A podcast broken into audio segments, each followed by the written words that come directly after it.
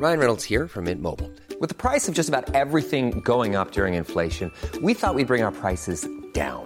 So to help us, we brought in a reverse auctioneer, which is apparently a thing. Mint Mobile unlimited premium wireless. Ready to get 30, 30, bit to get 30, bit to get 20, 20, 20, bit to get 20, 20, bit to get 15, 15, 15, 15 just 15 bucks a month. So, Give it a try at mintmobile.com slash switch. $45 upfront for three months plus taxes and fees. Promo for new customers for limited time. Unlimited more than 40 gigabytes per month. Slows. Full terms at mintmobile.com. Heraldo Podcast, un lugar para tus oídos. El medallero, las noticias más relevantes de los Juegos Olímpicos. Tokio 2020 llegó a su final este domingo 8 de agosto, pero no podía terminar sin conocer al ganador de su prueba principal, el maratón. La historia la escribió otra vez el keniano Eliud Kipchoge de 36 años que cruzó la meta en 2 horas 8 minutos y 38 segundos. Con esta victoria se convirtió en bicampeón olímpico y consiguió su cuarta medalla tras la plata en Beijing 2008, el bronce en los 5000 metros de Atenas 2004. Kipchoge fue premiado en la ceremonia de clausura junto a su compatriota Pérez Jepchichir que ganó el maratón en la rama femenil un día antes. El punto final de estos Juegos Olímpicos llegó con la ceremonia de clausura, donde la llama olímpica dejó de arder en la capital japonesa. Fue una fiesta emotiva pese a la ausencia del público. A diferencia de la inauguración, los deportistas de todas las naciones no salieron en bloques y convivieron entre ellos en el cierre de la justa. El momento cumbre fue cuando se entregó la estafeta a París 2024, que albergará la próxima edición de los Juegos Olímpicos. Por primera vez, este acto no fue en el mismo lugar de la clausura, sino que se hizo un enlace en vivo hasta la ciudad sede donde aviones pintaron el cielo con los colores de la bandera de Francia y el presidente Emmanuel Macron dio la bienvenida con el lema olímpico desde lo más alto de la Torre Eiffel.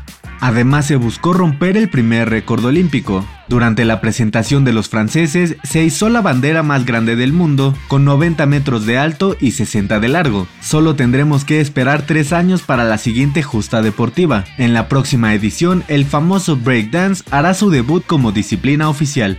La ceremonia también abrió paso a los Juegos Paralímpicos de Tokio, que arrancarán el próximo 24 de agosto y finalizarán el 5 de septiembre de 2021.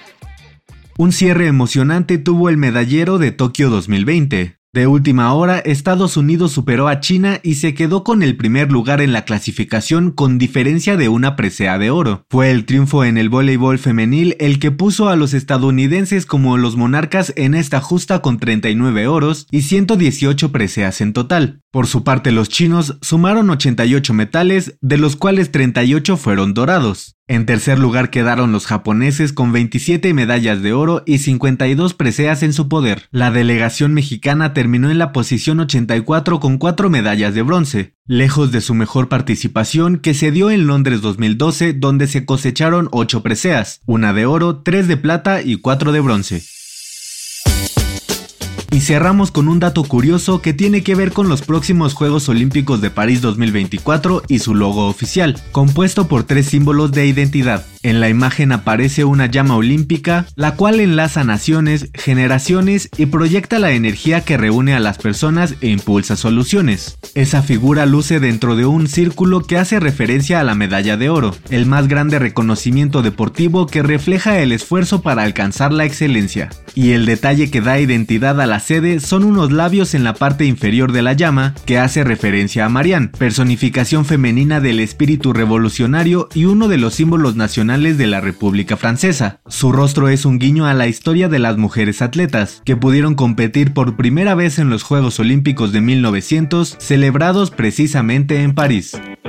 El Medallero es una producción del Heraldo Podcast. Encuentra más información sobre los Juegos Olímpicos de Tokio en heraldodeportes.com.mx y síguenos en nuestras redes sociales para estar enterado de todo lo que acontece en el mundo deportivo. Twitter arroba heraldodep-mx Instagram arroba el Heraldo Deportes MX y encuéntranos en Facebook y YouTube como El Heraldo Deportes.